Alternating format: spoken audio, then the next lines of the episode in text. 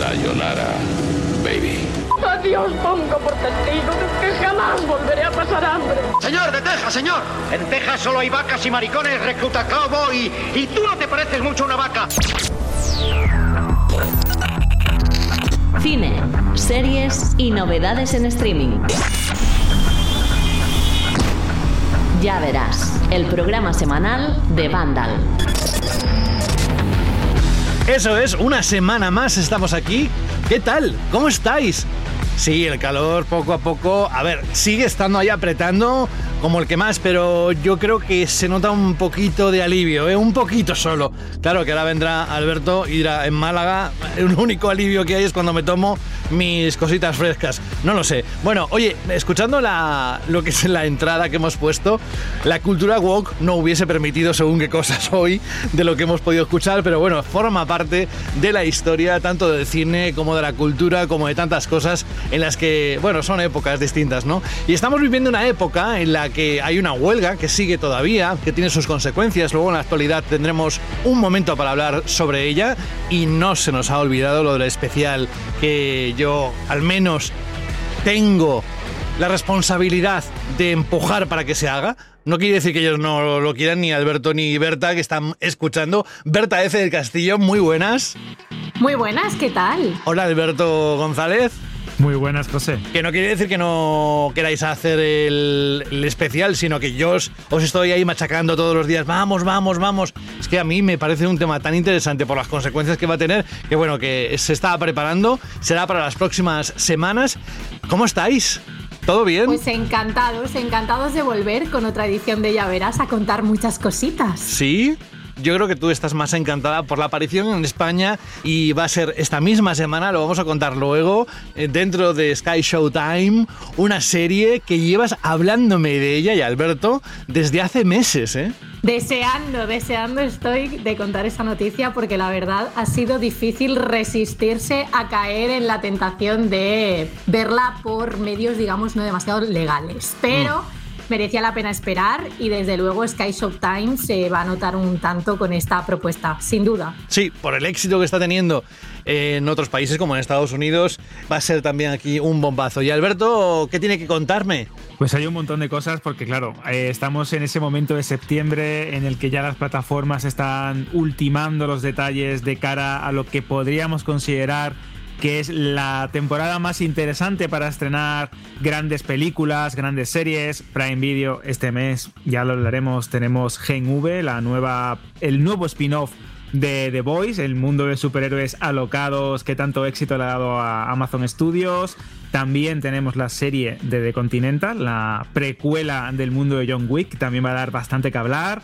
Netflix también está haciendo sus cosillas, siguen apostando por los documentales y encima este programa es muy especial porque cada uno de nosotros, tanto Berta como un servidor, va a recomendar cosas que le ha hecho algo de Tilín durante estos últimos meses de verano para que descubráis series que a lo mejor os han podido pasar, algunas que seguro que habéis visto pero que le podéis dar una segunda oportunidad y alguna que otra sorpresa también. Pues mira, hablando de segundas oportunidades, yo os estoy dando a Invasión en Apple TV Plus y me está encantando. La primera, la verdad es que lo dejé, pero. Te pasó igual que a mí, ¿eh? La primera no pude con ella. y la segunda me está encantando. Y la segunda, pues eso también me ha pasado con una serie, las que vamos a recomendar. es curioso eso, ¿no? De cómo alguna vez no te pilla una serie en el momento oportuno la dejas porque para qué vas a obligarte, ¿no? A ver algo si no te gusta. Con todo lo que hay. claro, con la cantidad de cosas que tienes y luego le pillas el punto o hay un momento de tu vida o tienes un descanso o sinceramente estás más abierto a que te guste, que también eso puede pasar alguna vez.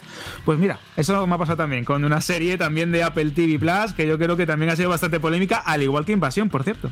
Pues eso es también lo que ha ocurrido en la estructura hoy de Ya Verás y es que vamos a dejar Cineforum aparcado un ratito hoy en esta edición y vamos a meternos en lo que es el contenido, en inglés se dice curated, o sea, recomendado. ¿no?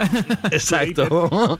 vamos directamente con las novedades que hay de todo, hay hasta el Rubius, se ha colado en las novedades de esta semana en las plataformas, así que no toquéis el botón porque hoy ya verás, viene cargadísimo. Cine, series y novedades en streaming. Ya verás. ¿Y quién tiene más estrenos? Exacto al menos cada semana. Uno de ellos este. Wrestling is my escape. I'm glad I get to hit people.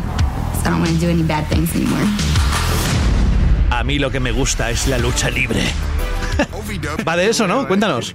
Exactamente, hablamos de wrestler, lucha libre, pasión y sacrificio. Es una serie documental o una docuserie, como se suele ¿Qué decir te gusta a ti esa palabra, eh? Buah, me flipa. Docuserie le da como categoría, ¿eh?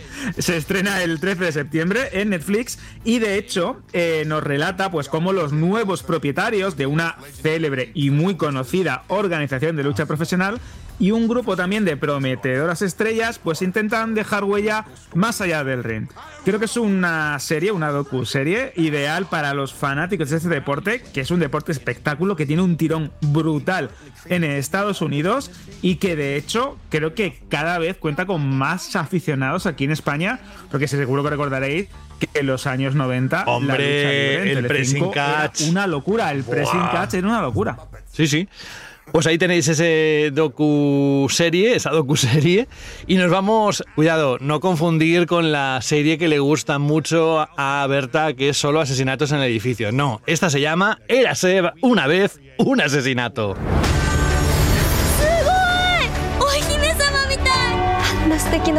Bueno, y se ve que americana, americana no es. No. Nos vamos a Japón, ¿no? Exactamente, hablan un idioma un poquito raro, ¿no? Pues efectivamente, hablan, hablan japonés porque hablamos de una serie rara, rara, que se estrena el 14 de septiembre, también en Netflix, que es una serie japonesa en torno de comedia, pero con un toque fantástico. Y vas a decir, pero bueno, ¿cómo que un toque fantástico? ¿Esto cómo es posible? Vale, porque es que la trama nos propone que en el baile real de Cenicienta, pues Caperucita Roja, sí, está ahí escuchando bien, pues se ve inmersa en un gran misterio, en un gran asesinato. ¿Y esto qué ocurre? Pues imaginad todos los tropos de las fábulas y los cuentos que nos conocemos todos, pero con un pequeño giro, con el toque japonés y con encima un aderezo de comedia.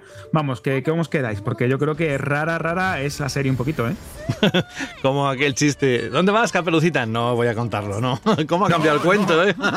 No lo voy a decir, pero como ya sabéis de qué hablo, pues ya seguro que os estáis riendo vosotros y vosotras solas. Vamos con algo que contó la semana pasada Berta, porque se estrenaba en el cine, pero ahora pasa a una plataforma que es la de Netflix. Papá, esta es la contadora que nos va a ayudar. ¿Es de confianza? ¿Cuál es, Alberto? Pues hablamos del Conde, la película de Pablo Larraín, que se estrenó la semana pasada en cines y que nos cuenta cómo un Pinochet vampírico se ha estado ocultando durante muchísimos años en su mansión y ahora encuentra la forma de volver y lo hace de una manera un tanto disparatadas. Pero es que no es, sí, sí, sí, es que es increíble. La trama me parece espectacular. Entre la serie japonesa y la del Conde, creo que Netflix está ya como desbarrando un poco, ¿no? Que va ya por todas, dice hay que dar contenido y me da igual. La, la IA que maneja Netflix está un poco loca últimamente. Pero es que no es la, única o el único gran estreno de esta semana porque nos queda uno más también. Bueno, nos queda un par de ellos. Oye, yo quería preguntaros, no sé, por ejemplo a ti, Alberto, ¿tú eres romántico? Ah, yo sí, yo soy muy ñoño, tú lo sabes. ¿Crees? Yo ¿En el amor a primera vista? creo en el amor y creo también en el destino y que no hay casualidades. No, pero sí, en el amor sí, pero en el amor a primera vista. También, creo que la primera impresión es súper importante. Yo creo en todo.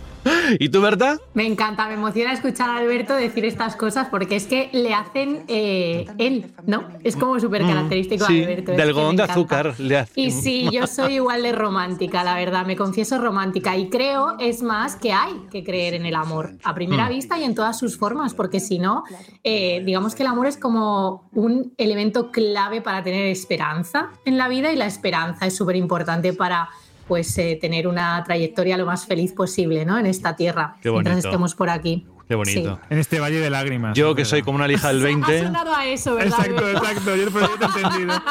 ¿Cómo me tienes de bien pillado el tono, madre mía? Bueno, pues entonces, vosotros dos, seguro que esta comedia romántica no os la vais a perder.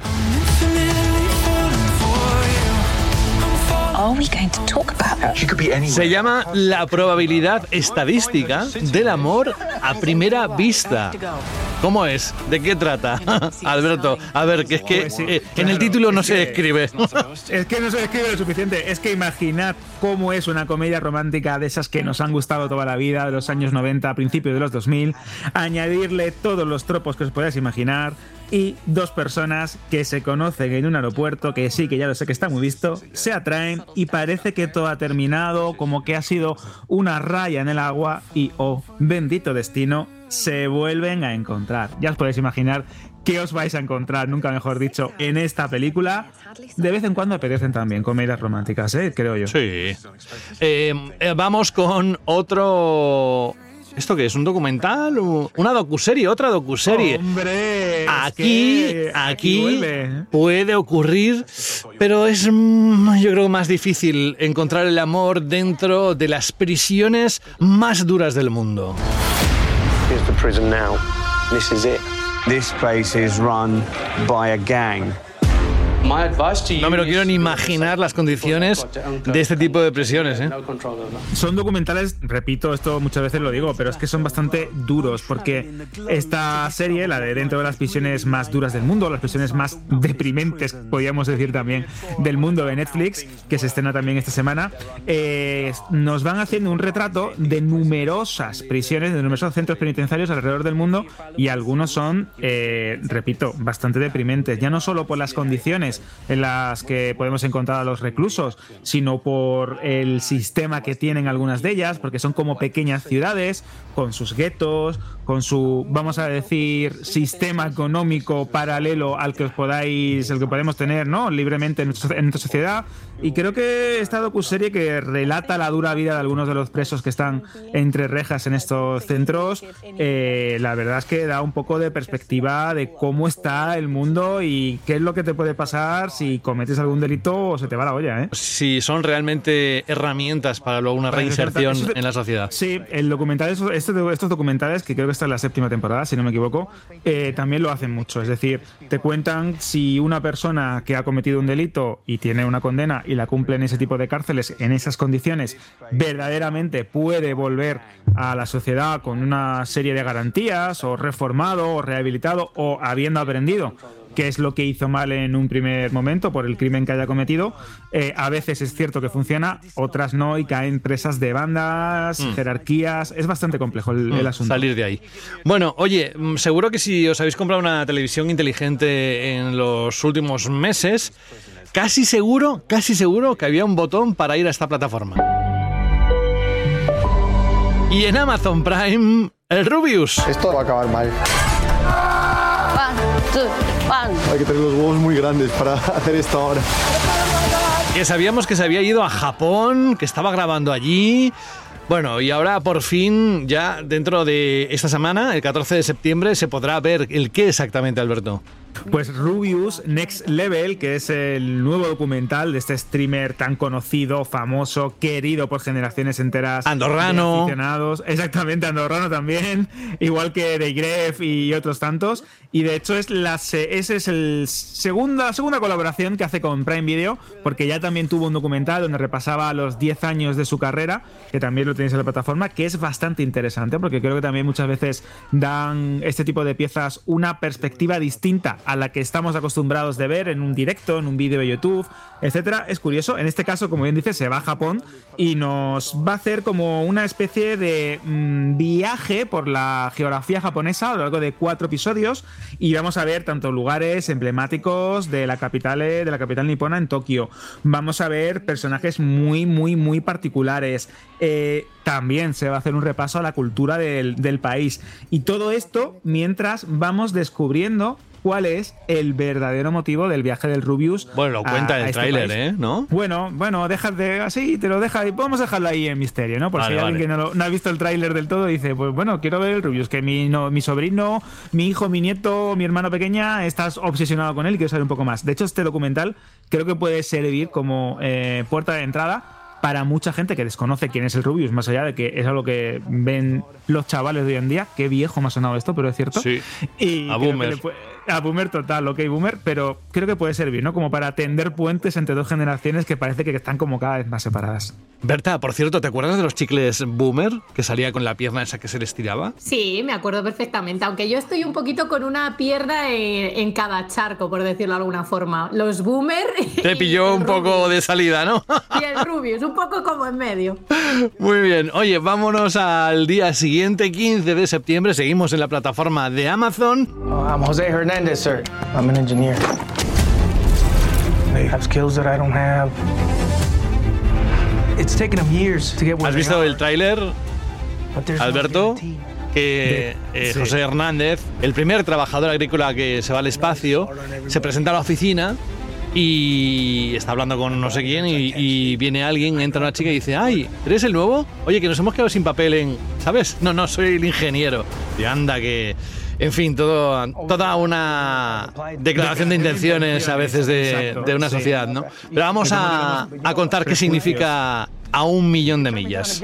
Pues a un millón de millas creo que también el título es como muy evidente porque nos cuenta la historia de José Hernández, el primer trabajador agrícola migrante en viajar al espacio. Es una película que llega a Amazon Prime Video el 15 de septiembre y podemos clasificarla como la típica historia bonita de perseverancia, de comunidad y de sacrificio con tal de lograr, lograr un sueño imposible que no es otro que viajar o estar entre las estrellas. Es una película bastante bonita. Creo que la palabra para definirla es bonita. Así que ya sabéis, el 15 de septiembre a un millón de millas. Y por cierto, el actor principal, José, que sé que a ti te encanta especialmente. Bueno, es que es un secundario, no secundario, pero aparecen muchísimas producciones de las que hemos visto y que nos han gustado.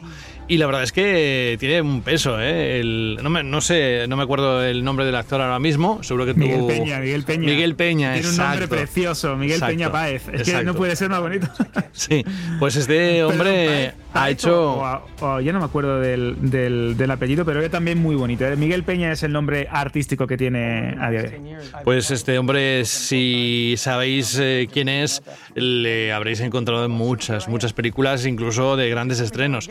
Bueno, vámonos a Ellas Hablan. Es un film que tiene muy buena pinta.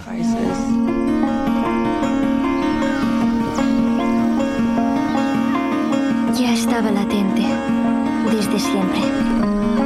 Solo había que seguir el rastro de migajas que llevaban hasta la violencia. Y al mirar atrás, estaba presente en todas partes. A veces tanto efecto y tanta escena rápida llegan a saturar. No sé si os pasa a vosotros, a Berta y a Alberto, pero cuando llega una película así, con un ritmo, un argumento, una historia, un guion que puedes disfrutar a fuego lento y, y que tiene, pues la verdad que miga, es de agradecer, ¿eh? De hecho, José, esta película, Ellas Hablan, dirigida por Sarah Polley, fue una de las grandes favoritas de los Oscars. Tiene un reparto espectacular. Rooney Mara, Claire Foley, Ben Whishaw. Y, que bueno, Frances McDormand, que también son palabras, son palabras mayores, se estrena el 17 de septiembre. Un poco raro esta fecha, el domingo. Lo he vuelto a comprobar varias veces dentro del planning que nos pasan desde Prime Video. Y de hecho, sí, sí, se estrena el día 17 de septiembre, un domingo. Pero bueno, es curioso, ¿no? Que siempre suelen elegir jueves o viernes y esta llega justo el fin de semana. ¿Y qué nos cuenta? Pues nos lleva al 2010, cuando las mujeres que integran una colonia hiperreligiosa muy ortodoxa tratan de reconciliarse con la fe tras haber sufrido una serie de agresiones sexuales muy duras dentro de esa comunidad. Así que es una película que nos va a hablar sobre la fe, nos va a hablar también sobre encontrar el sitio en, el mundo y aparte nos hace un buen retrato de cómo hay una serie de comportamientos y hay una serie de elementos que presionan a las mujeres, ya no solo en nuestro día a día o en nuestro mundo o en nuestra sociedad, sino también en comunidades que están como ajenas a todo, que están como eh, viviendo aparte de lo que podemos ver en nuestro día a día. Y creo que también es muy potente el mensaje de la película, es muy buena. No es excesivamente larga, son unos 105, 104 minutos, si no recuerdo mal. Y de hecho, si podéis ver una película este fin de semana que os haya pasado por el radar o que no hayáis visto y os apetece un buen drama con una buena carga y obviamente con unas actuaciones impresionantes, creo que tenéis en ellas hablan una propuesta muy interesante. Gracias por todo esto que nos estás contando. Y vamos a coger el mando y nos vamos a cambiar de plataforma. Vamos a HBO Max. Wolf. Your theory on those murders, that's full of holes. But there are secrets we've never shared. Hay rostros conocidos, incluso de Juego de Tronos. Cuéntanos un poquito en qué consiste Wolf. Pues HBO Max nos trae el día 14 de septiembre un drama criminal británico. De hecho, HBO suele ser el hogar de las grandes series británicas y en este caso mezcla tanto intriga con asesinatos muy turbios, porque hablamos de una ficción en forma de serie que arranca en una típica casa aislada en el campo, ligeramente, vamos a decir, extraña, terrorífica, en el que una familia es víctima de los más crueles, retorcidos y absurdos juegos de un aterrador psicópata. Ese es el punto de partida de la serie. Y como bien dices José, tiene un reparto espectacular. Tenemos a Julie de Stevenson, a Iwan Rion, que efectivamente era Ramsay Bolton en Juego de Tronos. Que le queríamos mucho cada vez que salía. Que era muy buena, muy buena persona. Tenía un corazón, un corazón maravilloso. Que no le cabía en el pecho. Que sí, sí, sí. Una serie muy interesante. Wolf, que llega el 14 de septiembre a HBO Max. Eh, dicen, no sé si es cierto, que Disney Plus. Mmm, bueno, luego vamos a hablar en la actualidad, pero que está mirando hacia el Reino Unido para poder hacerse con producciones y evitar un poco el tema de la huelga. Pero nos vamos a cambiar de plataforma y vamos a saber las novedades que además vienen potentes algunas. De hecho, Elemental, la principal. Os presento a los habitantes de Ciudad Elemento. Los de aire suelen tener la cabeza en las nubes. ¡Oh, mi chaqueta nueva! Los de tierra siempre están sembrados. Esto no es lo que parece. Solo nos estamos cosechando. El texto está muy currado, ¿eh? siempre están jugando con el doble sentido. La verdad es que me encantó la, cuando la vi y también te digo que Disney Plus estrena poco, pero últimamente lo que estrena, la semana pasada Sirenita, etcétera, mmm, eh, tiene un nivel altísimo, ¿eh? Pues sí, llega Elemental, la película de Pixar que seguro que recordaréis que también hablamos en Ya Verás de ella, porque vimos como un análisis de si había sido un buen estreno o no, si estaba a las alturas de lo que podemos esperar de una película de Pixar. De hecho, en Estados Unidos tuvo un inicio un tanto dubitativo en taquilla, no lucía demasiado bien y Elemental poco a poco, a la chita cayendo, fue recaudando y gracias a los mercados internacionales, en España de hecho funcionó muy bien en taquilla, la película ha cubierto costes y ha dado incluso beneficios. ¿Y qué nos cuenta? Bueno, ya hemos hablado de ella, pero es una, una historia muy bonita, muy en la línea del mítico estudio de animación.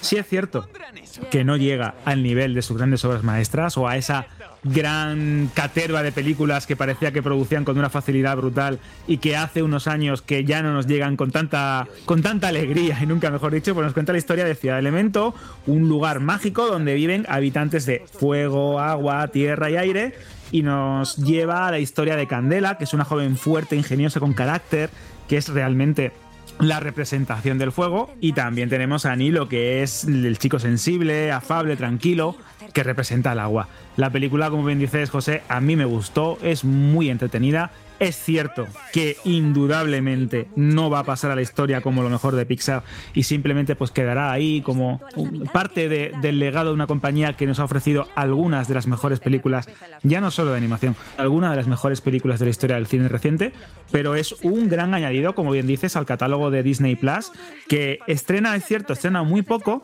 pero tiene muy claro cuando tiene que estrenar las grandes películas, y en este caso la semana pasada La Sirenita, en este caso Elemental, y poco a poco van llenando, bueno, y también hace poco Guardianes de la Galaxia, volumen 3. Así que tenemos aquí ya los tres grandes estrenos de Disney este verano en cines que ya han llegado a la plataforma. Sí, y ahora nos vamos a otra, Apple TV Plus. Y The Morning Show. ¿Quién diría, eh? Tercera temporada ya, cuando recordamos muy claramente cuando arrancó esta serie de Jennifer Aniston y Reese Witherspoon, pero ya se estrena la tercera. Nosotras íbamos a cambiar las cosas, ¿no? Quería hacer algo importante. Quiero tener voto en el futuro de este sitio. Quiero construir algo que importe. Quiero ganar. No es real. Solo humo y espejos. Es calidad desde el guion, la producción, lo que es el, el, en sí, holísticamente, creo que es una de las mejores series que hemos tenido en los últimos años. ¿eh?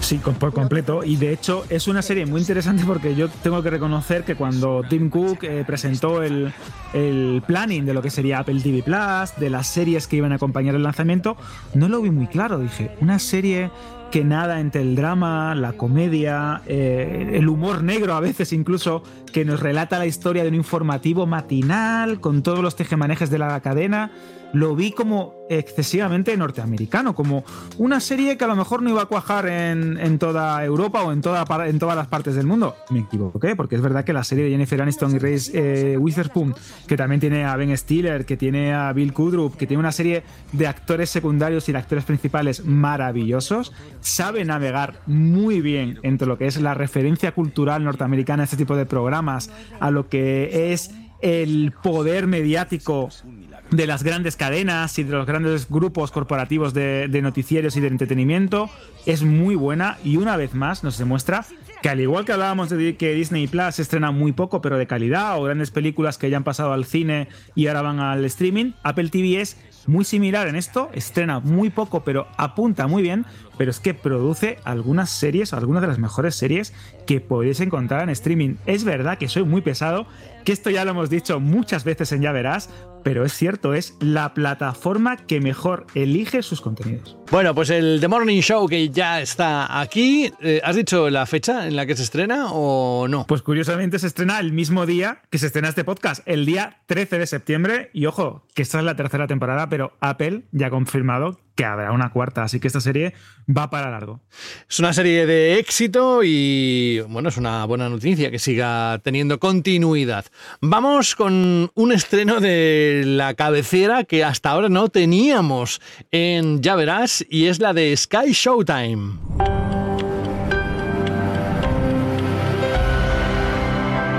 Y es que tiene un estreno. ¡Buah! Berta está encantada. ¿Qué se siente al saber siempre la verdad? Solo sé que hay algo raro. ¿Sabes cuando alguien miente? Sí. De hecho, cuando se enteró que venía la plataforma, que ya podíamos darnos de alta, empezó a buscar en el catálogo rápidamente una producción de Peacock que eh, se distribuye a través de Sky Showtime. Y es la de ni más ni menos Poker Face. Y dice, ¿cómo que no está? Pero si es la más importante, se está teniendo un éxito terrible en Estados Unidos y está siendo una maravilla. Y mira, el tiempo al final le ha dado la razón y aquí está. Cuéntanos, Berta. Nos ha costado, José, nos ha costado. Hemos tenido que esperar un ratito más de lo que nos habría gustado a muchos, pero por fin este 15 de septiembre llega a Sky Showtime. En España vamos a poder ver una serie que se titula Poker Face, como decías, y que está creada por Ryan Johnson.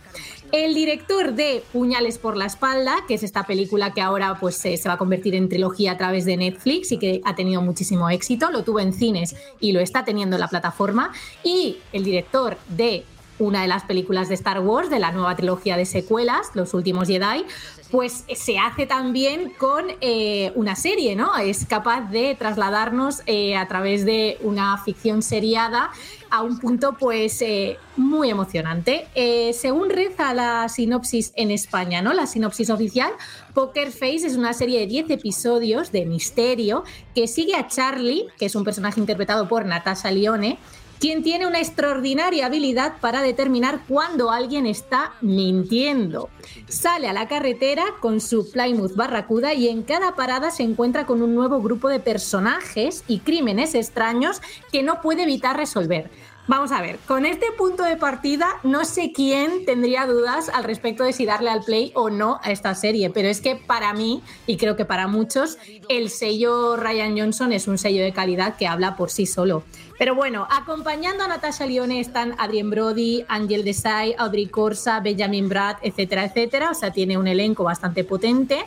Nora y Laila Zuckerman ejercen como showrunners y productoras ejecutivas y lo mejor de todo esto es que ha renovado por una segunda temporada. O sea, en España hemos tenido que esperar un poquito para que llegue, pero tenemos la garantía de que si nos enganchamos vamos a poder continuar. Que esto también sé que es un punto a favor para aquellos que todavía estén en duda. Así que ya está, ha llegado por fin. Vamos a poder ver Poker Face. Estoy contentísima. Que no se os quede una cara de póker, sino todo lo contrario, que lo disfrutéis muchísimo. Yo también la voy a ver, hombre, si tiene el sello de Ryan Johnson eh, lo que ha hecho hasta ahora y por lo que has dicho, a mí personalmente me ha gustado y seguro que muchos de nuestros oyentes también. Vale, pues nos vamos de las plataformas de streaming a la gran pantalla donde hemos descubierto historias de todo tipo porque repasamos la cartelera.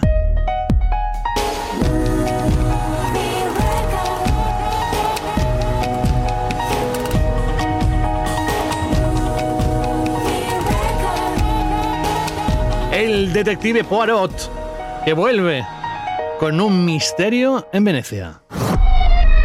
Lo he analizado bien. Soy la persona más lista que conozco y no logro descifrarlo. Por eso he acudido a la segunda.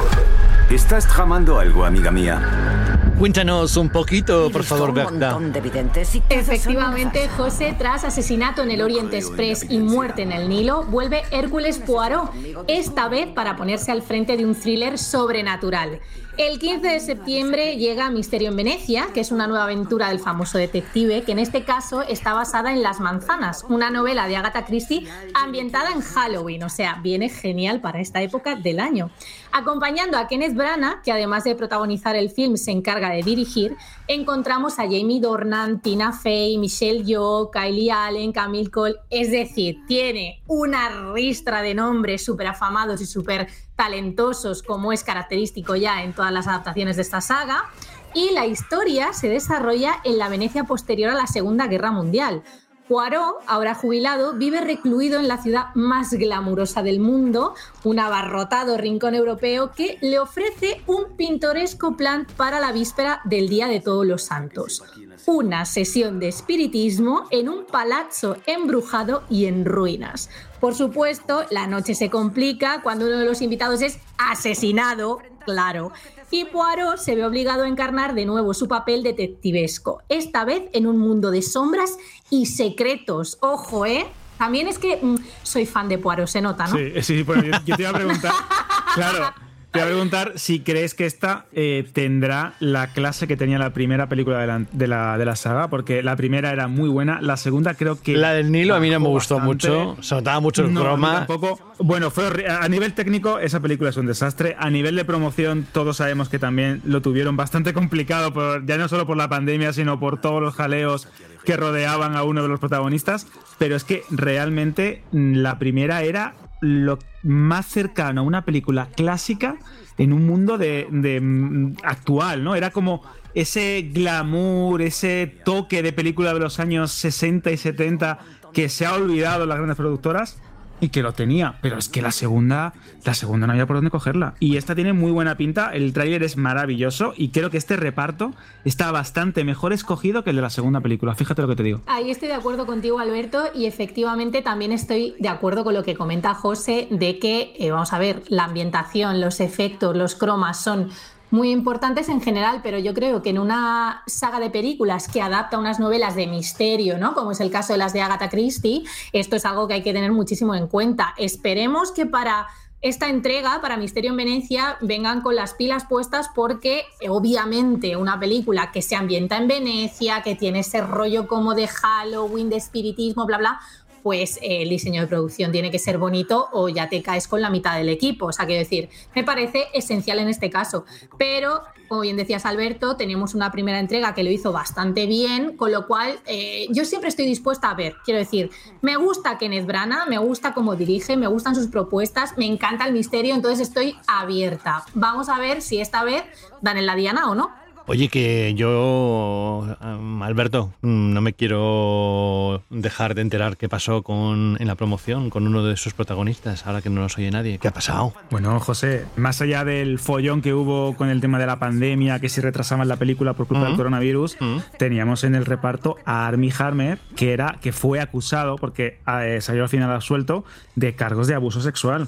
Con la fiscalía Bueno. investigando, incluso si era caníbal. Armie Hammer se Oh. retiró a las Islas Caimán, estuvo recluido y trabajando en un hotel como eh, recepcionista, totalmente apartado de, la- de las luces y de los focos. Y de hecho, Disney durante muchos meses no sabía cómo promocionar la película, porque es que Armie Hammer no es que fuese un actor secundario, es que junto a Gal Gadot era el gran protagonista. Y a, raíz de eso eh, fue cancelada su participación en una de las series que voy a hablar un poco más adelante, te recomendamos. Así que fue un auténtico jaleo. Pero ya repito, al final esto quedó en nada, la policía dejó de llevar la investigación. Y el actor, eh, lo último que tenemos es que de hecho tenéis la noticia en Vandal, que fue a comienzos de, este verano, eh, llegó a publicar un artículo y un- una especie de carta, una misiva, una carta abierta, donde hablaba que esperaba que todo ese daño eh, reputacional que se le hizo a su figura con todo este caso, que fue bastante polémico y muy viral, pues quedase totalmente restaurado. Así que yo creo que Hmm. Misterio en el Nilo tuvo también un buen misterio detrás. Tela, telita, sí, sí, podría ser un guion directamente de una película dentro de otra película. O sea que, bueno, vamos a volver a la cartelera, Berta. Lo habíamos dejado en esto, en Misterio en Venecia, pero un actor que te encanta, que es Luis Tosar, estrena todos los nombres de Dios. ¿Cómo ha ido la noche? ¿Vienes ya para casa? Sí, de hecho estoy cerca, estoy en el aeropuerto.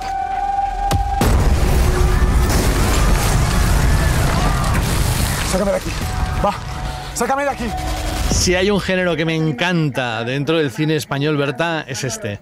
El del thriller, el de la acción, el de... Cuéntanos qué pasa en esta peli. Bueno, esta película viene con garantía, José, porque está protagonizada por Luis Tosar, que más allá de mi problema personal con este actor, que viene de que es un increíble actor, quiero decir, viene porque es eh, extremadamente talentoso. Entonces me hizo aquella interpretación y no he salido yo de, de ese miedo que me, que me transmite, ¿no? Eh, junto a Tosar vemos a Inma Cuesta y ambos protagonizan Todos los Nombres de Dios, que es esta película que también se estrena este fin de semana, uh, dirigida por Daniel Calpasoro, iba a comentar, y que eh, pues eh, va a rivalizar con la nueva propuesta de Poirot y, ojo, con After Aquí acaba todo, que es una nueva entrega del drama romántico que tantas pasiones ha levantado. Hay que destacar que la cartelera recibe también un aluvión de cintas españolas como El efecto Dharma y El Cuco, así como Vencer o Morir, un film histórico francés. Así que de nuevo este fin de semana tenemos un poquito de todo, José. Pues eso, para quien quiera eh, opciones dentro de las plataformas, pues hay unas cuantas. Quien quiera ir al cine y verlo en formato grande, como toda la vida, pues ahí tiene esas novedades y otras que se suman a las que en las últimas semanas os venimos contando. Vamos a uno de los momentos que a mí más me gustan del Ya Verás, que es el del no cotilleo, pero sí la actualidad donde aprende un montón. ¿Vienes?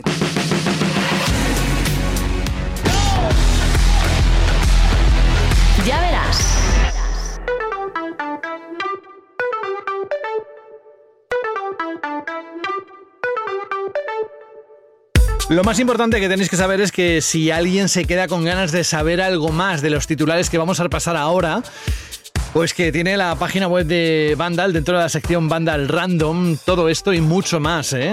Lo que pasa es que hemos elegido aquello que creemos que puede ser de vuestro interés durante esta semana. De hecho, hay un titular o un tema que vamos a comentar y vamos a arrancar con él, que no estaba dentro de la escaleta y, y estaban entre Berta y Alberto comentándolo. Digo, ¿qué, ¿pero qué estáis diciendo? Oye, esto hay que decirlo porque estaban hablando de que la cinta de Aquaman 2 que se había perdido. Digo, no lo debo estar yo entendiendo bien. ¿Cómo es esto, Alberto?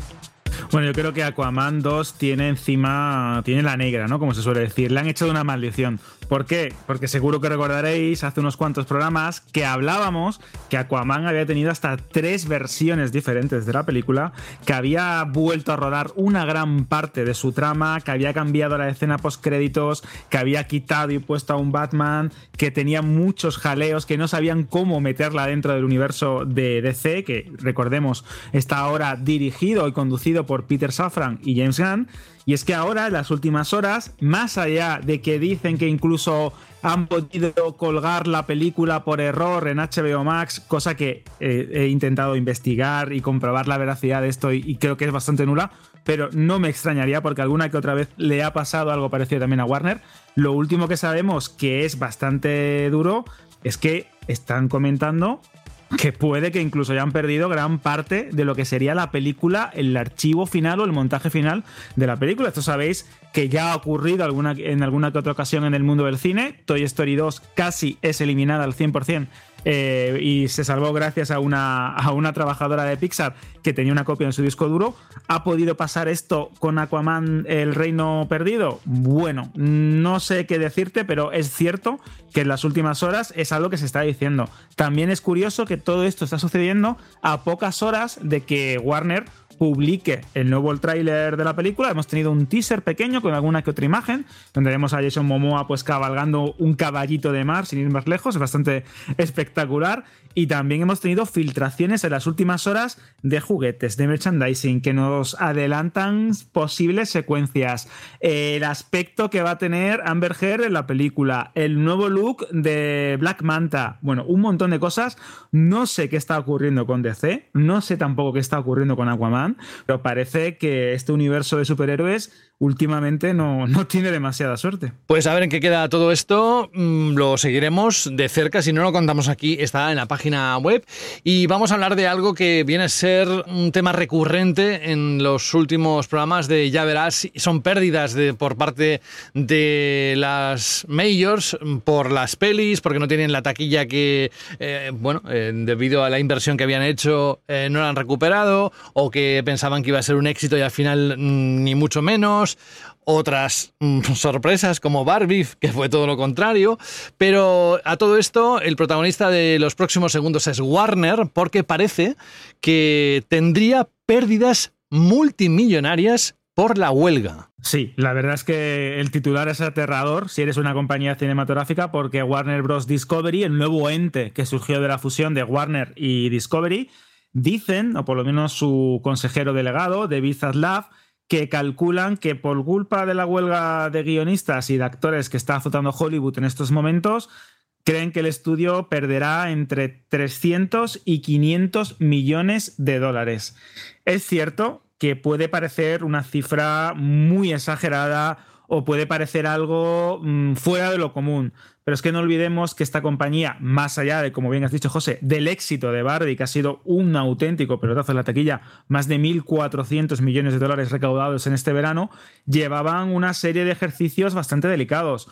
No olvidemos tampoco que tuvieron que eliminar parte del catálogo de HBO Max, reestructurar su calendario de estrenos, por culpa de esta huelga también han tenido que retrasar películas muy esperadas como la segunda parte de Dune, etcétera, etcétera. Y no, no descartemos que incluso Aquaman, que comentábamos antes, en lugar de llegar en diciembre, pues llegase en marzo o llegase incluso en verano para aprovechar la taquilla de Blockbuster. Pero en este caso achacan directamente a lo que serían la, la, huelga de guionistas o la huelga del sindicato de guionistas y de actores. ¿Por qué? Porque hablamos de un mercado que requiere certezas. El mundo del entretenimiento no puede estar parado, necesita estrenar películas, necesita un calendario, una rutina, si lo queremos llamar así, y teniendo en cuenta que la huelga va para rato y que calculan, por ejemplo, en Warner, que se puede extender ya no solo a finales de 2023, sino a principios de año, va a estar la cosa bastante, mm, bastante complicada, vamos a decir. De hecho, el parón, ya este parón ¿no? de, de producciones, ya está afectando a la industria en términos generales. Ya no es que una serie o una película no llegue a estrenarse en su fecha concreta, es que muchas de ellas han interrumpido rodajes, han cambiado vamos a decir, los planning de cuándo tendrían que llegar y esto provoca un efecto dominó, un efecto mariposa en otras producciones, calendarios que se tienen que ajustar, agendas de actores que se solapan y dejan de ser disponibles. Es un verdadero desafío para las grandes producciones, pero no olvidemos que las reclamaciones tanto de los eh, guionistas como de los actores son muy importantes y vamos a ver si esto llega a algún tipo de acuerdo y, las, y lo que es la industria en su conjunto cede, porque si no, la huelga del 2006-2007 se va a quedar en algo bastante pequeño en comparación a esto. Pues eso, que como vamos a hacer un especial sobre todo ello, que creo que toca, porque históricamente tiene una relevancia, pues tal y como lo acabas de decir ahora en los últimos segundos, y vamos a la parte de negocio, porque Warner evidentemente tiene licencias súper importantes que tiene que seguir explotando. Así lo ha pensado y así parece que va a hacer o actuar con Harry Potter y El Señor de los Anillos, que según la propia Warner son sagas infrautilizadas y quiere explotarlas al máximo. Esto es muy curioso. Estamos hablando de Warner, que tiene pérdidas millonarias de cientos de millones de dólares, y al mismo tiempo, el mismo consejero delegado de la compañía, David Zaslav, estaba hablando eh, en plata y nunca mejor dicho, que ellos creen que el potencial de Warner con las grandes licencias, como han demostrado ahora con Barbie, como intentan demostrar, aunque no les sale del todo bien, con DC y como quieren hacer con Harry Potter y El Señor de los Anillos, es la verdadera fortaleza del estudio.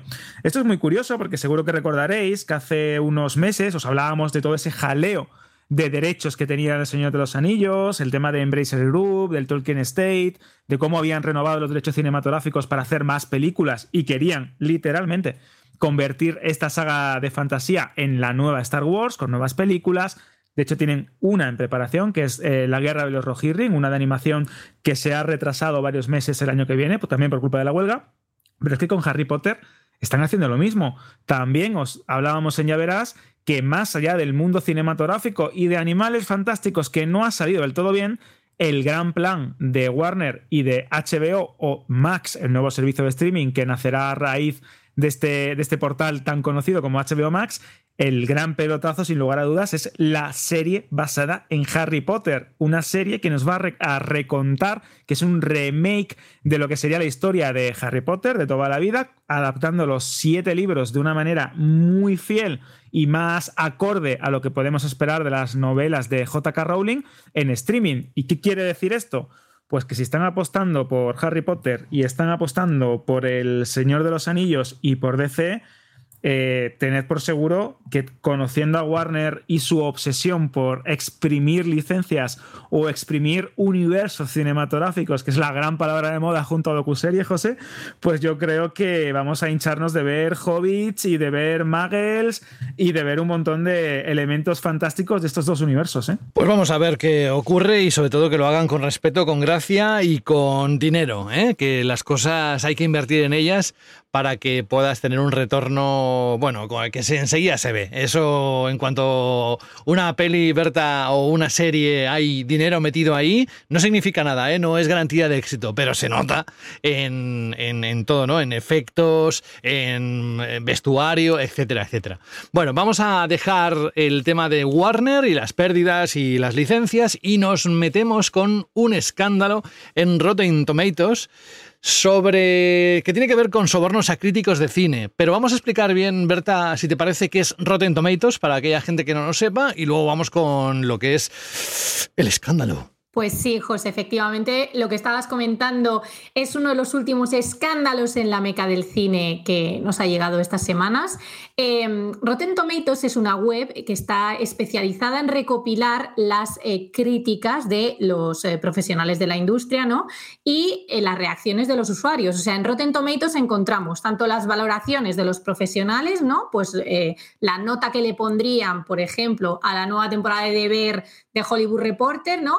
O eh, pues si le ha parecido bien a los seguidores de esta serie, ¿no? Como que mezcla todas las reacciones un poco de aquellos que han podido ver ya un producto. ¿Y qué ha pasado? ¿Qué ha pasado estos últimos días? Por otro lado, Berta, perdona que te corte, pero hay mucha gente que sigue este, esta escala para saber si algo le puede interesar o no. Claro, al final la clave de Rotten Tomatoes es que se ha hecho muy conocida a lo largo de los años y que se ha convertido en una referencia para todos los cinéfilos. Su tantos por ciento, ¿no? Y ese certificado fresh o no es una manera, efectivamente, José, de hacer un filtro y de decidir si pues le doy al play a una película o una serie o no. Es más, nosotros lo utilizamos muchísimo a la hora de orientarnos, ¿no? En cuanto a, pues, por dónde está tirando una película o no, o cómo de bueno va a ser su resultado o no, etcétera, etcétera. De hecho, impacta en la taquilla, tiene muchísima influencia. O sea, es una web que tiene repercusión directa, o sea, que,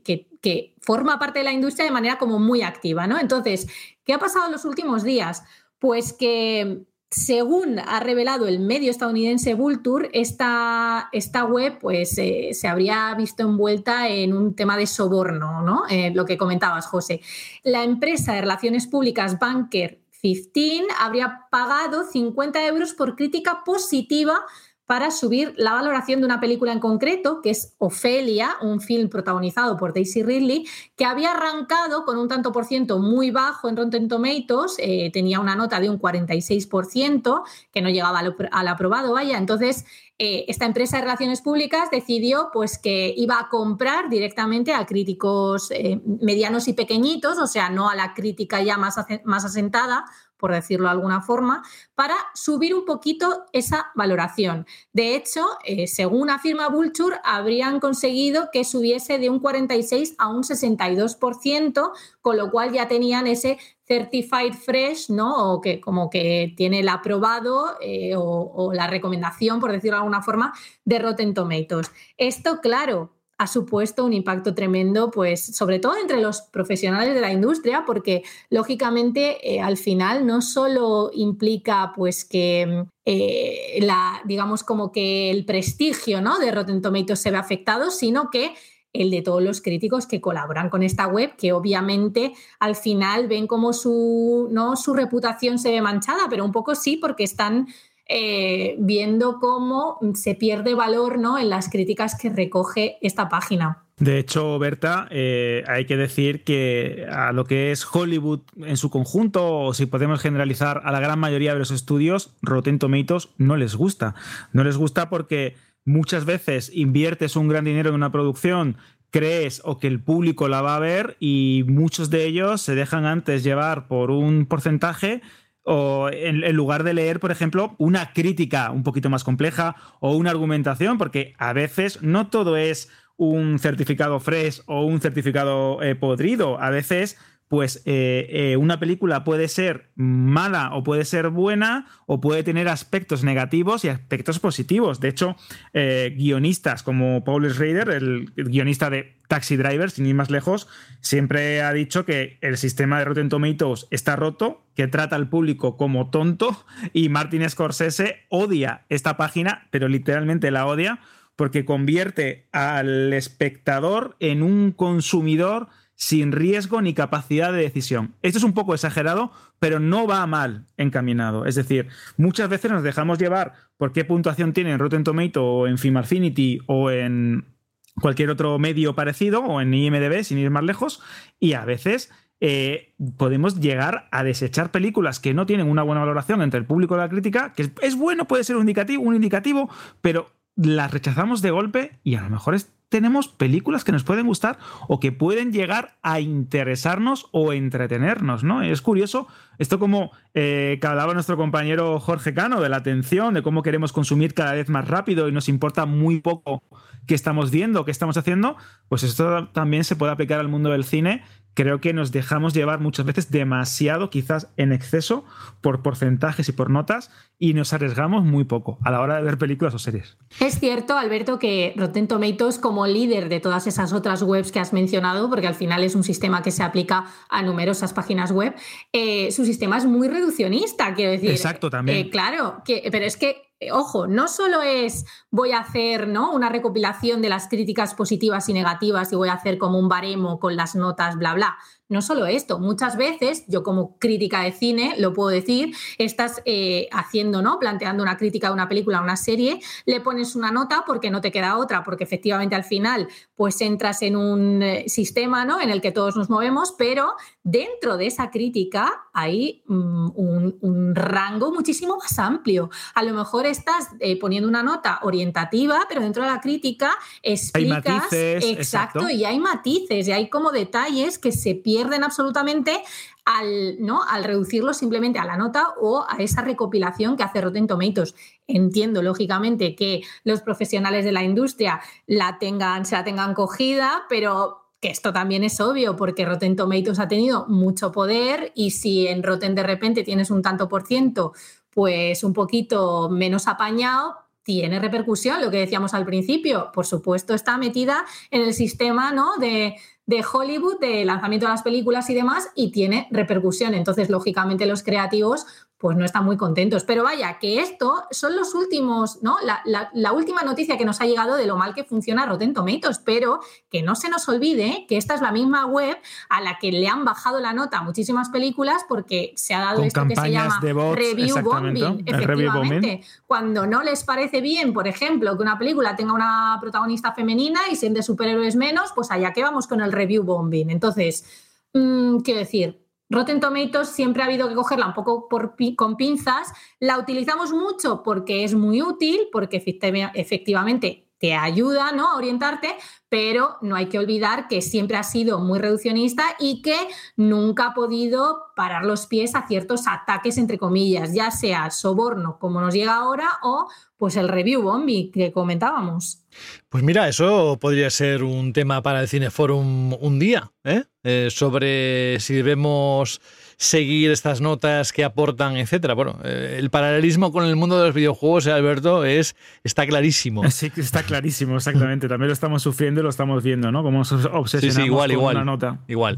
Bueno, eh, Disney Plus tiene una oferta, ¿no, Berta? Efectivamente, desde el 6 hasta el 20 de septiembre te puedes suscribir por 1,99 euros al mes. Ojo, esto, esta oferta solo va a estar disponible durante unos días y únicamente dura tres meses. O sea, que solamente vamos a pagar esos 1,99 euros durante un tiempo muy limitado porque luego pues el precio vuelve a ascender a los 8,99. Y ya acabamos este bloque de actualidad, gracias Berta, con la nueva peli de Godzilla, que tiene muchos seguidores y seguidoras. ¿Qué hay de nuevo, amigo? Pues tenemos el primer tráiler que lo tenéis en Vandal, pero lo más curioso de esta noticia es que seguro que habréis pensado, bueno, sí, de Godzilla hemos tenido un montón de películas, ya, ya, ya. Hemos tenido películas, pero del Monsterverse, que es la versión estadounidense de este gigantesco monstruo de radioactivo. Hemos tenido secuelas, Vamos a tener también una serie de Apple TV Plus, Monarch, el legado de los monstruos, pero es que ahora llega Godzilla Minus One, que es la película japonesa de este monstruo. ¿Y qué nos cuenta? Pues nos cuenta, nos va a relatar la destrucción de Japón justo después de la Segunda Guerra Mundial. Y esto tiene un significado muy particular. ¿Por qué? Porque el director, que ha estado hablando ¿no? de cómo quiere enfocar esta película, que se estrenó a finales de año en cine, tanto en Japón como en Estados Unidos. De momento no hay fecha de estreno en España, pero esperemos que la podamos también ver en, cine. Nos cuenta cómo eh, Japón, completamente arrasada después de las dos bombas atómicas que lanzó Estados Unidos para hacer capitular a Japón durante la Segunda Guerra Mundial, se encuentra con un ser completamente destructivo, completamente monstruoso y radioactivo que destruye aún más las cenizas de una castigada capital eh, nipona. Esto nos va a llevar directamente a lo que sería el origen de Godzilla, eh, lo que sería la película original, que aquí en España se tituló Japón bajo el terror del monstruo, de los años 50 y dirigida por Inshiro Honda. Seguro que eh, los aficionados a las Kaiju Eiga los habéis visto, esa película en blanco y negro, la primera película del gigante radioactivo, pues esta va a estar muy, muy, muy pegada a ella. Y esto es importante porque después de Shin Godzilla, la película de 2016 que reinventaba por completo al monstruo, tenemos otra nueva película japonesa de Godzilla. Puede que sea también un éxito de taquilla y encima va a llegar a cines. Y esto es una noticia a celebrar porque es uno de los monstruos más importantes del mundo del séptimo arte. Y aparte, José, no te voy a mentir, yo mi corazoncito con este monstruo gigante es muy especial. Sí, no, pues, aparte de ti conozco más gente, ¿eh? compañeras de trabajo. Es muy generacional, ¿verdad? Es- Creo yo. ¿eh? que es- sí, sí, pero mm, vamos, mm, flipo. Desde luego, los fans del Godzilla están de enhorabuena. Y todos aquellos y aquellas que quieran saber más de la actualidad están también de enhorabuena porque existe Vandal Random. Si no existiera, tendríamos que inventarlo, pero no hace falta. Ya lo hicimos en su día. Así que echadle un vistazo porque hay más titulares, saldrán más cosas en los próximos días. Las más importantes las recogeremos en el próximo capítulo, pero ahora nos vamos a las recomendaciones de Alberto y Berta sobre series y pelis. Cine, series y novedades en streaming. Ya verás. ¿Queréis recomendaciones? ¿Queréis que os contemos qué deberíais ver? Pues entonces empezamos con esta primera recomendación. We want to make a movie. This could become a cultural phenomenon, the likes we've never seen before. This is not just some gangster film. This is a story about family. Aparte del pedazo actor que protagoniza esta serie, además es que es gracioso porque tiene un entorno muy concreto, suena de fondo. Cuéntanos, Alberto, de qué se trata la oferta.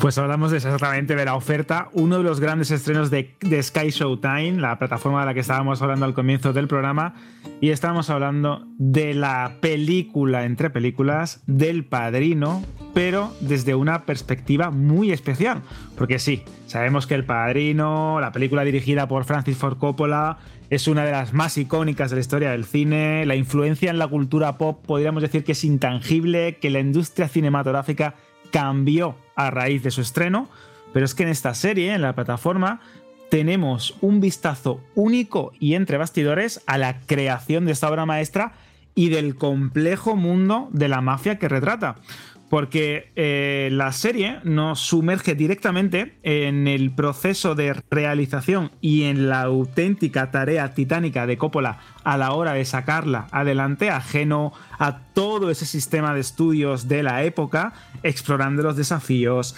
las decisiones creativas, los momentos críticos que pueden dar vida y personalidad a una película. De verdad que es una serie que ya no solo te va a contar cómo se gestó esta historia pues, pues, épica de poder, ¿no? De traición y de familia, sino también muchos de los detalles detrás de las cámaras y de las anécdotas que son reales, la gran mayoría de ellas, que fueron compartidas por los involucrados de esta producción, tanto por eh, los actores como los guionistas, como las personas que estuvieron dando el callo para dar vida a esta obra maestra. Y esto va a darte eh, si amas El Padrino o amas el cine de Francis Ford Coppola, como una capa de eh, comprensión, de apreciación, de aderezo a la película que estoy a buen seguro y estoy casi totalmente, yo pondría aquí la mano en el fuego, ha marcado el gusto cinéfilo de, más de uno. Pero eh, más allá de todo esto, de, esa profundidad que te puede otorgar a la hora de ver El Padrino, casi, casi, podríamos decir que como ver los comentarios de Francis Ford en el DVD o en el, en el Blu-ray, la oferta tiene un enfoque muy, muy certero en términos de personajes y relaciones entre ellos. Porque sí, las dinámicas que se dieron con Coppola, eh, Marlon Brando y un montón de los actores que participaron en estas, en estas películas eh, fueron únicas. ¿Por qué? Porque había tensiones, había colaboraciones entre ellos que cambiaban por completo el significado del guion o la secuencia que se estaba rodando. Y eso se plasmó en la película. Eh, una obra maestra, como se suele decir, también es fruto de la improvisación. Y en El Padrino, tanto por azares del destino, como por problemas económicos, como por un montón de, problemas ajenos a la propia, al propio, a la propia filmación de la serie, al final también fue fruto de las casualidades. Y todas estas decisiones artísticas y narrativas que dieron forma a esta, a esta joya del séptimo arte, eh, que están también muy bien reflejadas en la serie. De verdad, es una serie que creo que la gran parte de su trama o la gran parte de su metraje es muy bueno, pero también tiene alguna que otra limitación. Y creo que a veces eh, intenta ahondar en determinados aspectos para darle un carácter ficcionado o más espectacular del que podríamos considerar que tuvo en la, vida real. De hecho, el propio Coppola y algunos de los guionistas, bueno, o de los, mejor dicho, participantes en la creación de, este, esta película, comentaron que sí que es cierto que había muchas anécdotas reales, otras estaban muy exageradas simplemente por fines dramáticos, por darle un poco más de empaque a esta producción, pero en general, repito, tanto por actuaciones como por, como comentabas, José, del reparto, del reparto ¿no? Con Matthew Godin, con, eh, perdón, Matthew con eh, Miles Taylor. De verdad, la oferta en Sky Showtime es una serie, ya no solo recomendada para todo el que ame el cine, sino para todo el que quiera conocerlo todo y nunca mejor dicho del padrino y quiere darle una capa de profundidad, quiere ahondar un poco más y tiene una serie muy, muy recomendable. Pues esta oferta, ¿cuándo se hace efectiva? ¿Está ya disponible o cuándo? Está ya disponible en Sky Showtime, tenéis todos los episodios y de verdad darle una oportunidad porque creo que es una, una, una muy buena serie. Gracias, Alberto, por esa oferta, precisamente, por esta propuesta de una de, esas series que a nuestro juicio no deberíais perderos. Y por otro, no será porque no ha hablado de ello en ninguno de los últimos programas, en alguna ocasión lo ha dicho, se ha declarado absoluta fan de una de las mejores producciones que tiene Disney Plus en su plataforma, que es Solo asesinatos en el edificio. ¿Es la noche del estreno? y una gran estrella se derrumba en el escenario. Madre mía, está en juego mi obra. ¿De verdad ha pasado? ¿Quiénes somos nosotros para hablar de homicidio? Están bien todos. Eh, la historia o las historias te enganchan. Está muy bien realizada. Claro, no me extraña que te guste, pero cuéntanos, ¿qué puede encontrar alguien que nos escuche en solo asesinatos en el edificio, Berta? Quería recomendar esta serie, José, porque efectivamente la he mencionado en numerosas ocasiones en el podcast, pero no hemos podido profundizar. Y aunque no se ha estrenado este verano, eh, ha vuelto, ha vuelto con su tercera temporada el 8 de agosto, que es la excusa perfecta para que yo pueda echarle todos los piropos del mundo, porque efectivamente Solo Asesinatos en Edificio es una de las mejores series que se ha producido en los últimos años, sin duda, y ha logrado un equilibrio que me parece absolutamente único en la actualidad entre mantener la esencia de un género que podríamos pensar trillado, pero para nada lo parece, ¿no? En esta en esta serie, en esta propuesta televisiva, que es ese de los misterios, de la investigación de asesinatos y demás, y un soplo de aire fresco, ¿no? Con una narrativa muy pegada a lo que se consume hoy en día. Entonces, han encontrado un punto absolutamente fascinante que por supuesto los espectadores han sabido apreciar. Aquí en España la disfrutamos a través de Disney Plus, eh, pero es una serie original de Hulu creada por John Hoffman y Steve Martin. Steve Martin, que es uno de los protagonistas, junto a Selena Gómez y Martin Short. Estamos hablando de la que es, vamos, una de las series puntazo de los últimos años, hija del misterio clásico y de la locura moderna, como comentaba, que despiertan los podcasts sobre crímenes. Em, esta nueva temporada acaba de incluir, por ejemplo, el fichaje de Meryl Streep, que se marca un personajazo absolutamente increíble y unas escenas musicales de morirse. Además, en esta tercera temporada, el romance de su personaje, Loretta, eh, que vive con Oliver, y es algo que, se, ¿no? que se, hace, se hace guiños desde el inicio de la temporada, es una de las cosas fascinantes que apuntala el firme objetivo de esta serie eh, que busca reivindicar que la vida no se acaba al llegar a la tercera edad, ni mucho menos, y que se pueden vivir aventuras y disfrutar del amor en cualquier estadio de la vida. Esto es una de las cosas que más me gusta de esta ficción, absolutamente, y que viene, claro, de ya solo su casting, es decir, esa mezcla entre Steve Martin, Martin Short y Selena Gómez, que pretende reunir pues a todo tipo de público, ¿no? Frente a la tele, pues al final tiene un objetivo claro que es este, ¿no? Eh, dejar un poquito atrás las fechas de caducidad que la sociedad se ha empeñado en marcarnos desde hace muchísimo tiempo. Además, esta propuesta sigue tirando ¿no? de un humor autoconsciente súper sutil queda siempre en la diana y demuestra que los recursos propios de este tipo de, ¿no? de series o de películas se pueden usar con inteligencia y un enfoque cómico como muy único. Vamos a ver, es que no hay, no hay palabras para describir lo que es solo asesinatos y simplemente hay que seguir disfrutándola y eh, para que continúen renovando y no se nos acaben estos misterios en Disney Plus porque verdaderamente es increíble lo que han conseguido este equipo y esperemos que nos dure muchos años. Parece que, desde luego, la aceptación del público está ahí. Si es la tercera temporada, es un poco como decíamos antes de Morning Show, ¿no? Eh, y además ese es el, el, apoyo que enseguida ves que algo está funcionando y si no, lo cortan rápidamente, no están para para tonterías últimamente. Mira, de hecho, José me parece tan tan buena como para rebatir a Alberto cuando dice eso de que Apple TV Plus es de las plataformas que mejores decisiones toma con su contenido. Ojo, yo diría Hulu. Y diría Hulu por solo asesinatos, pero también lo diría, por ejemplo, por The Bear, que también se puede ver en Disney Plus, que eh, tenía que mencionarla porque la acabo de empezar ahora mismo, llegó un poco tarde, ¿vale? Su segunda temporada se estrenó el 22 de junio, pero estoy alucinada absolutamente. Es Eh, maravilloso. Me, es una tiene- serie me ha, me ha volado la cabeza, ¿vale? Acabo de Mm. empezar y estoy, no me puedo creer lo que está haciendo su, su creador, Christopher Storer. O sea, cómo están planteados esos, episodios. Ya me habían avisado de que era una serie muy estresante por el ritmo que tiene, pero estoy, eh, o sea, alucinada, de verdad. Otra recomendación ahí de Sí, regalo. sí, sí, sí. Dos no. por uno. Y teníamos Dos más, ¿eh? Pero las vamos a ir dosificando en próximos episodios de Ya Verás. Pero antes de lanzar la sintonía de salida, Alberto, Jodie Foster, True Detective, ¿cuándo? Pues tenemos malas noticias porque hace escasos días se confirmó que HBO Max decidía retrasarla a enero del 2024. En principio Como que no tiene ninguna- tantos estrenos HBO Max como para retrasar lo que, lo que interesa, Sí. ¿no? Porque estaba prevista que llegase en algún momento de finales de año, entre otoño, principios de invierno, pero no lo tenían del todo claro y han decidido retrasarla a enero de 2024, que tiene una pinta bastante buena, con esa historia en Alaska, con un equipo de investigación que desaparece compuesto entero por hombres y dos investigadoras tienen que resolver qué ha sucedido ahí, en este caso con Judy Foster, que menudo papelón puede hacer.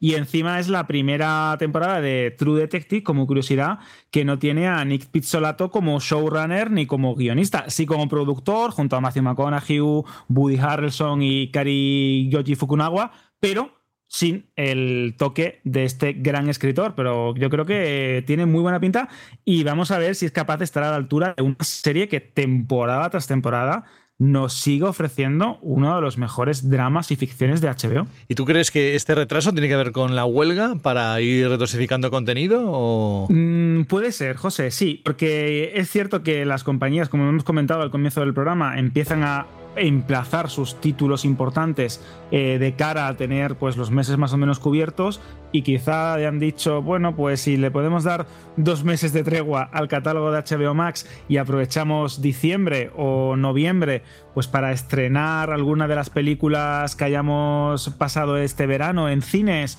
o alguna producción original o movemos alguna que tuviésemos mm, no vamos a decir poca confianza en ella y completamos el poco a poco el catálogo y dejamos los grandes títulos para el año que viene. Puede ser. También es cierto que True Detective eh, por norma general suele escoger esos primeros meses del año a la hora de, de estrenarse o por lo menos durante la primera mitad. Así que a lo mejor han repetido esta, esta estrategia vete a saber qué Sí, movimientos comerciales exacto, hay exacto. dentro de las grandes corporaciones del entretenimiento. En fin, Alberto González, un abrazo. Hasta la próxima semana. Cuídate mucho. Hasta la semana que viene, José. Un fuerte abrazo. Adiós. Adiós. Y Berta F. del Castillo, que dentro de unos días volvemos a encontrarnos con más recomendaciones y con más cositas que irá marcando la actualidad. Pero vamos preparando ese especial de la huelga, ¿eh? Eso, eso, que hay que. hay mucha telita que cortar. Cuídate mucho. Hasta dentro de unos días. Un beso. Chao. Y nada, saludos de José de la Fuente. En unos días volvemos. Gracias por estar ahí y por elegirnos. Adiós.